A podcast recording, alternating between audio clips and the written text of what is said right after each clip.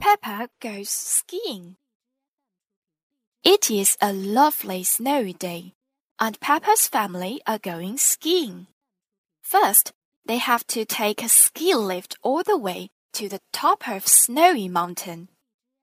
Oh, that looks a bit high, says Daddy Pig. Daddy Pig does not like heights. In the air, in the chair, snow is falling everywhere. At the top of Snowy Mountain, Daddy Pig falls out of his chair and into the snow. Are you all right, Daddy? cries Peppa. Whoa, whoa, yes, Peppa, says Daddy Pig. Let's get you to your ski lesson. Madame Gazelle starts the ski lesson. Peppa, George, and all their friends learn how to start and stop. Whee! Skiing is fun, cries Peppa as they go down the baby slope. Can we see you ski now, Madame Gazelle? asks Peppa. Oh, I don't know, replies Madame Gazelle. Please, everyone cries. Very well, says Madame Gazelle. Voila! Madame Gazelle does a magnificent ski jump. Everyone claps and cheers. That was amazing, says Peppa.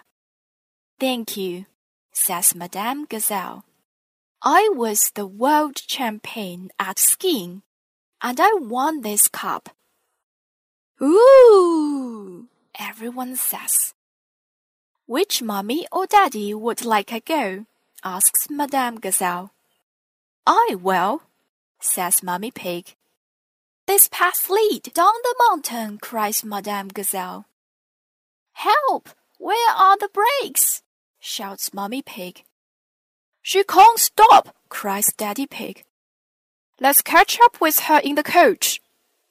Mummy Pig skis down the mountain, along the road and past the shops. Oh, stand back! cries Mummy Pig. She even does a loop-the-loop at top speed. Finally, everyone catches up with Mummy Pig. She has crashed straight into a snowdrift. Snot! You are a walking, talking snowman, Mummy, laughs Peppa. I have never seen such amazing skiing, says Madame Gazelle. This cup belongs to you now.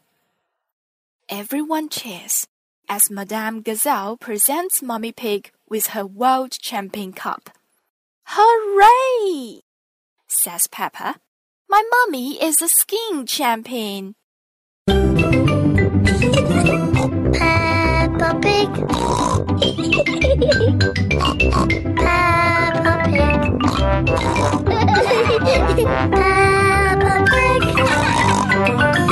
Peppa goes skiing.